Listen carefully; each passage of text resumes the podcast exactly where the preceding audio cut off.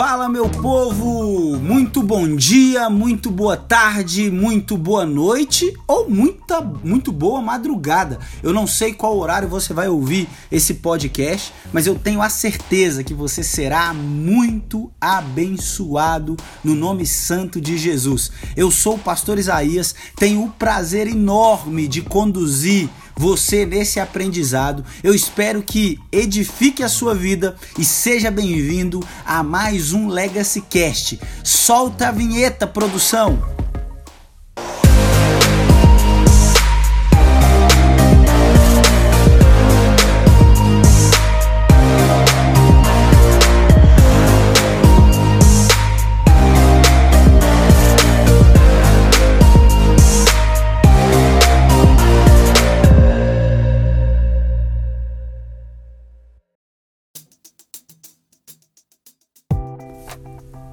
Bem-vindo, meu querido, minha querida. Como nós já falamos aí no Legacy Cast anterior, nós vamos dar continuidade à nossa série de guerra contra o pecado, luta contra o pecado. Nós estamos lutando contra o pecado.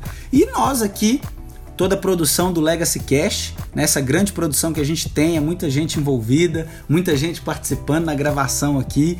É, nós estamos pegando aqui é, todo o conteúdo né, de, das pregações, daquilo, dos estudos que foram feitos, nós estamos traduzindo para vocês aqui como conteúdo também de podcast. Então, é, hoje nós vamos falar especificamente de um dos sete pecados capitais, o pecado do orgulho. Mas vale fazer aquela introdução que sempre fazemos. O que é né, os sete pecados capitais, ou o que são esses sete pecados capitais? Lá na, no período medieval, a igreja ela decidiu dividir os pecados em sete cabeças, sete pecados principais. Esses pecados, eles são a porta de entrada para outros pecados. Então, o orgulho é um dos sete pecados capitais. Ele é a porta de entrada para outros pecados. Nós já tratamos aqui é, do pecado da luxúria e do pecado da avareza. E hoje eu quero tratar com vocês aqui um pouquinho o pecado do orgulho. E se você quiser é, ouvir esse sermão completo que foi pregado lá na, no Legacy Jovens, né? Você vai pode procurar como o fermento chamado orgulho. Foi eu até que preguei essa, essa mensagem e foi uma bênção, né? É, eu falando que foi uma bênção quando eu mesmo preguei, né? Isso aqui que é corporativismo. Mas assista lá. Está no canal da Igreja Batista da Lagoinha e tem certeza que vai edificar a sua vida. Eu aprendi demais com esse conteúdo aí para a glória de Deus e graças à misericórdia do Senhor. Então vamos lá, gente. O que é o orgulho? O orgulho é um sentimento defensivo, algo defensivo do coração humano. Eles dizem que é o primeiro pecado, o pecado do diabo, o pecado de Lúcifer, que ao sentir orgulho de você mesmo, de dele mesmo, ao se sentir como Deus, ele foi deposto da sua posição e foi lançado do céu, caiu do céu como uma estrela, né? O orgulho ele nos faz é, inflar, ele nos faz sentir algo melhor, superior do que os outros. E aí é interessante que Paulo, principalmente, né, ele vai tratar do tema do orgulho de uma forma bem clássica. Tem um livro, inclusive, que eu já queria que você preparasse para adquirir, você preparasse aí para fazer uma leitura, coloque se você já tem a sua rotina de leitura comprometida, coloque aí na sua agenda para você poder ler esse livro. Chama O Ego Transformado, do autor norte-americano Timothy Kelly. Ele vai tratar a respeito do ego pegando uma passagem de Paulo aos Coríntios vai trazer lá quando a igreja em Coríntio estava passando por uma dificuldade, uma divisão, e ele vai tratar a respeito desse pecado, do ego, do egoísmo, do nosso orgulho de cada dia. E aí eu quero tratar com vocês a questão do problema do nosso orgulho. Eu acredito piamente que o orgulho é a principal porta para todos os outros pecados. Dentro dos sete pecados capitais, se eu pudesse subdividir em qual seria o principal pecado, eu colocaria esse pecado como o pecado do orgulho. Por quê? O orgulho nos faz ser avarento, o orgulho nos faz termos vaidade, o orgulho ele nos faz ter sermos luxuriosos. O orgulho ele é a porta de entrada para todos os outros pecados. E aí eu quero trabalhar com vocês um pouquinho do que eu trabalhei no sermão no dia que eu preguei a respeito é, do fermento chamado orgulho. Porque Paulo ele vai fazer uma analogia lá em 1 Coríntios, no capítulo 5, ele vai dizer que é, o orgulho de vocês não é bom. É o que ele fala para a igreja em Corinto. Só que ao dizer que o orgulho de vocês não é bom, falando isso para a igreja em Coríntios, ele vai dizer também que essa igreja precisava jogar fora o velho fermento. E ele está fazendo claramente uma analogia do orgulho com o fermento. E aí eu preciso relembrar um pouquinho de vocês o que o fermento simboliza.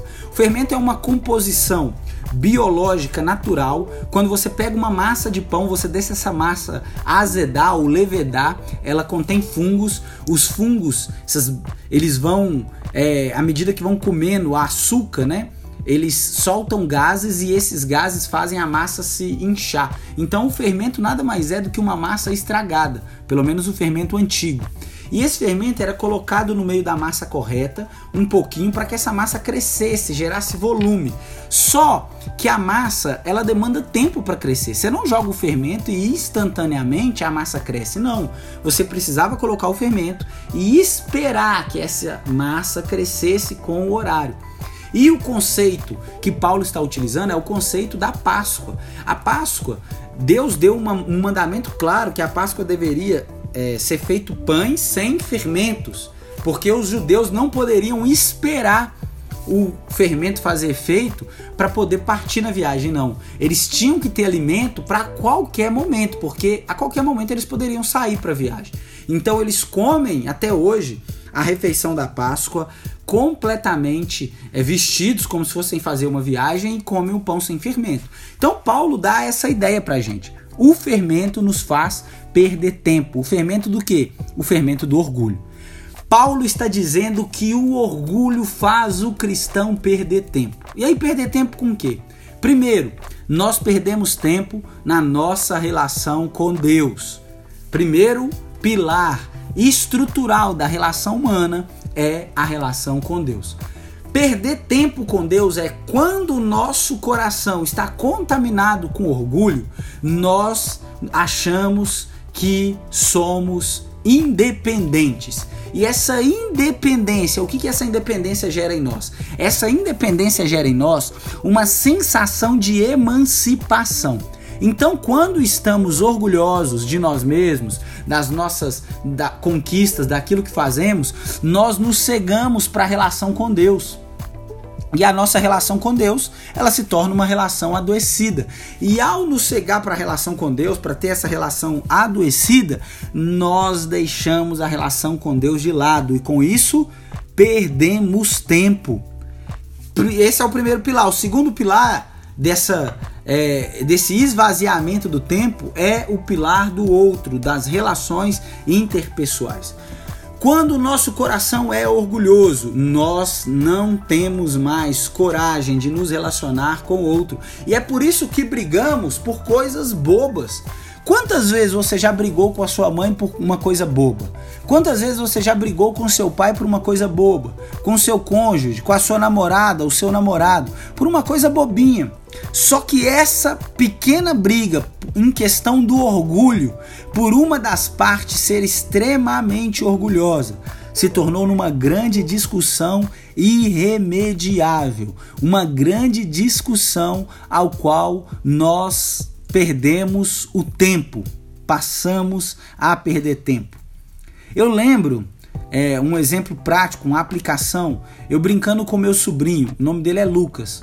E aí eu tava brincando com ele de aviãozinho e eu pegava ele no colo, eu jogava ele para cima.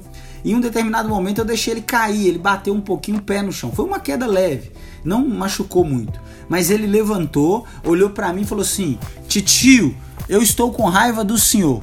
Estou com raiva do senhor." Eu falei: "Ô, ô meu sobrinho, não fique com raiva do titio não, perdoa o titio, não, tô com raiva." E aí ele sentou na cama e ficou com raiva. Ficou com raiva. E após sentar na cama, ficou com raiva. Eu fui lá conversar com ele. Ô Lucas, você já perdoou o tio? Ele não, tô com raiva. E criança perdoa rápido, né? Criança esquece rápido. E aí eu fui logo depois perguntei, ele ainda ficou com raiva. Ele ficou quase duas horas com raiva de mim. Então eu tava na casa da minha, da minha irmã e eu fui despedir.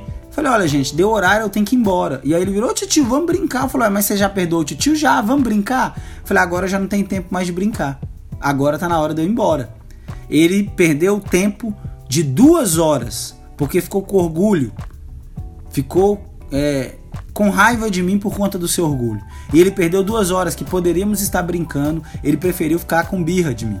E quantas vezes também em relacionamento eu já fiquei um dia todo, basicamente, sem conversar com a minha esposa por conta de orgulho do meu coração. E eu perdi um dia que era para eu desfrutar com a minha esposa, eu perdi por conta de orgulho. No sermão, eu conto uma história do tomate. E eu não quero contar essa história do tomate aqui, porque senão vai gastar muito tempo. E a gente tem muito conteúdo e pouco tempo. E como diz a minha avó, o tempo ruge e a Sapucaí é grande. Então não posso gastar muito tempo aqui contando essa história do tomate. Mas é bom que dá uma.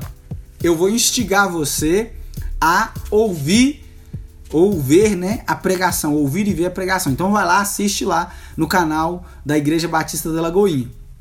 Tá bom? Mas eu briguei com a minha esposa e nós ficamos sem conversar aí por conta de uma briga por conta do tomate. Uma briga completamente sem justificativa de ser. Então o orgulho ele nos faz ter essa sensibilidade de perder tempo. Mas o orgulho também, ele tira de nós, ele tira de nós a, o olhar para o outro. Nós começamos a olhar apenas para nós mesmos. E o C.S. Lewis ele vai dizer que o orgulho, ele não é, nos faz apenas ter a noção de ter mais. Nós temos que ter mais que o outro. Ou seja, é uma relação doentia com o outro. C.S. Lewis vai dizer que não basta você ser rico, não. Você tem que ter mais riqueza que o outro. Não basta você ter um, um carro bom. Você tem que ter o melhor carro que seus vizinhos. Não basta você ter uma esposa ou um marido bonito, não. Tem que ser mais bonito ou mais bonita de todos os do seu ciclo social. Então o orgulho ele gera em nós esse senso extremado de competitividade. Nós vivemos uma vida inteira competindo com alguém. E a vida não é sobre competir, a vida não é sobre conquistar, a vida não é sobre aquilo que você pode ter a mais do que com outra pessoa. Existe uma frase que eu gosto sempre de citar, que é do movimento mosaico, que ela esmiuça, ela esmaga o nosso orgulho. Ela diz assim: qual pobreza a sua riqueza supre? Deixa eu repetir. Qual pobreza a sua riqueza supre? Deus não nos fez para acumularmos, Existe um, um, uma série no canal no Discovery chama Acumuladores, onde as pessoas transformam a sua casa num grande depósito de lixo sem sentido, porque eles começam a acumular de, de maneira desenfreada algumas coisas que só dão sentido para aquelas pessoas. E o orgulho nos faz ter esse mesmo sentimento. O orgulho nos faz querer acumular. Quando nós estamos é, adoecidos pelo orgulho, nós tornamos, nos tornamos possessivos, controladores, pessoas desconfiadas, dominadores, com o coração adoecido, porque nós queremos ser o centro das atenções. Nós deixamos de dar a humildade de lado e deixamos com que o orgulho envenene o nosso coração. E um terceiro ponto, além do orgulho nos fazer perder tempo, Além do orgulho nos cegar, o orgulho também ele nos envenena. Ele nos envenena por quê? O Timothy Keller ele vai tratar no livro O Ego Transformado, que eu citei para vocês, eu dei essa dica de leitura. Ele vai tratar que o orgulho ele gera um, um, um, um envenenamento, por quê? Porque o orgulho é um vazio. É como se você estivesse colocando apenas ar dentro de uma bexiga, ela tá vazia, não tem nada ali dentro. Só que o orgulho vai crescendo, porque ele vai ser, sendo cheio de ar, ele vai sendo cheio de si mesmo, e ele vai machucando o nosso coração. Ele vai machucando. E aí nós nos tornamos pessoas extremamente sensíveis. E tudo nos machuca, tudo nos fere, tudo gera uma dor pra gente. O Tim, Tim Keller vai dizer que é comum a gente falar, ai, os meus sentimentos foram feridos. Mas os sentimentos não podem ser feridos. Você já viu o sentimento de alguém ser ferido? Ah, o meu amor foi ferido, o meu amor foi machucado. Não! Isso é impossível de acontecer. Na verdade, o que foi machucado é o nosso orgulho. O orgulho foi ferido. O nosso ego foi ferido. E ao ser ferido, eles já tomaram conta de tal forma no nosso coração que agora a gente não tem espaço mais para isso. Agora a gente não tem espaço mais para reconciliação, a gente não tem espaço mais para diálogo, a gente não tem espaço mais para resolver as questões da nossa vida. Por quê? Porque o orgulho tomou conta do nosso coração. E um coração orgulhoso é um coração adoecido. É um coração adoecido para com Deus, porque ele perde a sensibilidade de contemplar, de enxergar, de poder perceber as coisas que Deus tem feito na nossa vida. Uma pessoa que perdeu o senso de gratidão, uma pessoa que não consegue ser grata a Deus por mais nada, é uma pessoa que perdeu a sua gratidão a Deus. Por que, que ela perdeu a gratidão a Deus? Porque o coração dela está adoecido. Porque o coração dela está completamente adoecido pelo orgulho. O orgulho não nos, nos deixa ter um coração grato. Então, meu querido, minha querida, caminhando para a conclusão aqui. Faça análise aí no seu coração agora. Pense bem. O seu coração é um coração orgulhoso? Você tem orgulho muito bem enraizado dentro do seu coração? Porque se você tiver, o que vai acontecer com você? Sabe o que vai acontecer? Você vai perder tempo na sua vida. Você vai se tornar cego e você vai ter um coração adoecido para as coisas. Você não vai olhar o outro mais de uma forma saudável, porque o seu coração estará estritamente contaminado pelo orgulho o seu coração estará envenenado pelo orgulho. Existe um, um, um dito popular, né, numa tradição da Igreja Católica, do Santo Antão, que diz que ele era um santo, o padroeiro aí das causas impossíveis. E ele decidiu viver uma vida de completa abdicação no deserto. E ao viver uma vida de completa abdicação no deserto, o diabo resolveu tentá-lo, o diabo resolveu fazer de alguma forma para ele é, pecar. E ele vivia se consagrando, jejum, oração constantemente. E o ditado, o, a tradição popular diz que o diabo levava para ele mulheres, o diabo levava manjares para ele nessa caverna e ele recusava tudo. E aí então o diabo um, um dia virou para ele e falou assim: Ah, eu desisto. Eu não tenho condição mais de te vencer. Enquanto o diabo dava as costas e saía, a tradição vai dizer que Santo Antão olhou e falou assim: Agora eu consegui. Eu venci o diabo. E aí o diabo olha para trás, sorri e volta. Esse, essa história, né, esse conto popular, nos diz que enquanto Santo Antão se sentia fraco, ele sentia-se tentado e lutava arduamente contra o diabo, ele não caiu no pecado do orgulho. Mas no momento que ele se orgulhou de ter vencido o diabo pela sua própria força e resistência, o diabo voltou, porque o diabo conseguiu envenenar aquele coração. Meu querido, o nosso maior problema não é quando as tentações vêm, é quando parece que as tentações não vêm mais é quando nós achamos que está tudo bem. Esse é o problema. É o problema por quê? Porque talvez o diabo conseguiu nos envenenar com orgulho. Então não seja alguém orgulhoso, não seja alguém orgulhosa.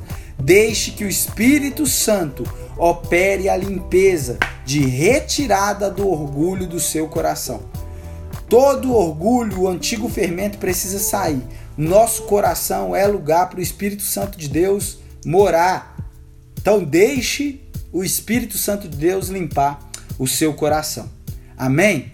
E assim, nós finalizamos aqui mais um Legacy Cash e agora eu quero caminhar para vocês com os nossos avisos paroquiais. Então não sai daí. Fica ligado. Recados paroquiais.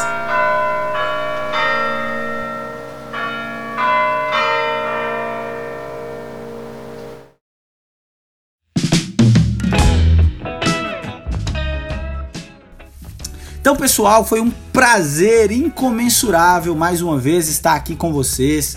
Eu, pastor Isaías Fernandes, tenho o prazer de apresentar esse Legacy Cash. Espero que você tenha gostado do tema do orgulho de hoje. E eu queria te fazer um convite muito especial. Se você não nos acompanha nas redes sociais, pelo amor de Deus, vai lá nos acompanhar. Pegue o seu Instagram, viu como meu inglês é britânico? Que coisa maravilhosa pegue o seu Instagram, digite lá na barrinha de pesquisa, arroba Legacy Jovens, Legacy com Y, Jovens com NS, então arroba Legacy Jovens. E nos siga nas redes sociais, pelo amor de Deus. Você que está ouvindo esse Legacy Cast também, se quiser, Vá lá, tira um print aí da tela do seu celular, posta, marca o Legacy Jovens, compartilhe com o máximo de pessoas que você puder. Se você foi edificado por esse conteúdo, não deixe esse conteúdo morrer com você, meu querido, minha querida. Isso dá muito trabalho para ser feito. A gente precisa estudar, ler, a gente precisa de comprometimento aí de se dedicar. Então é muito bom se você puder compartilhar. Além disso, queria te fazer um convite também para que você nos acompanhe em nossos cultos todo sábado às 19h30.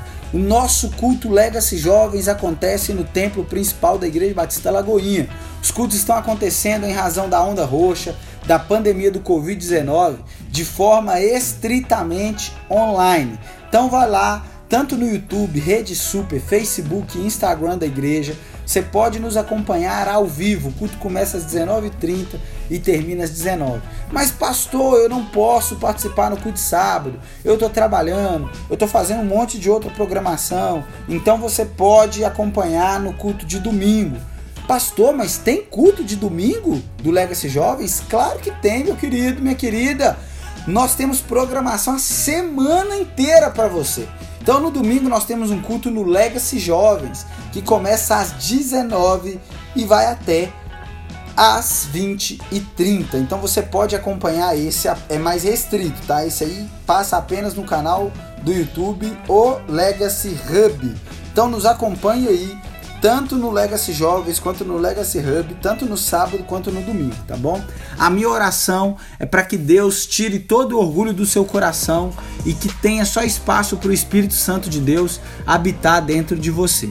Esse foi mais um Legacy Cash. Eu sou o pastor Isaías, eu vou ficando por aqui. Um beijo no sua testa, um ósculo santo. Que Deus te abençoe.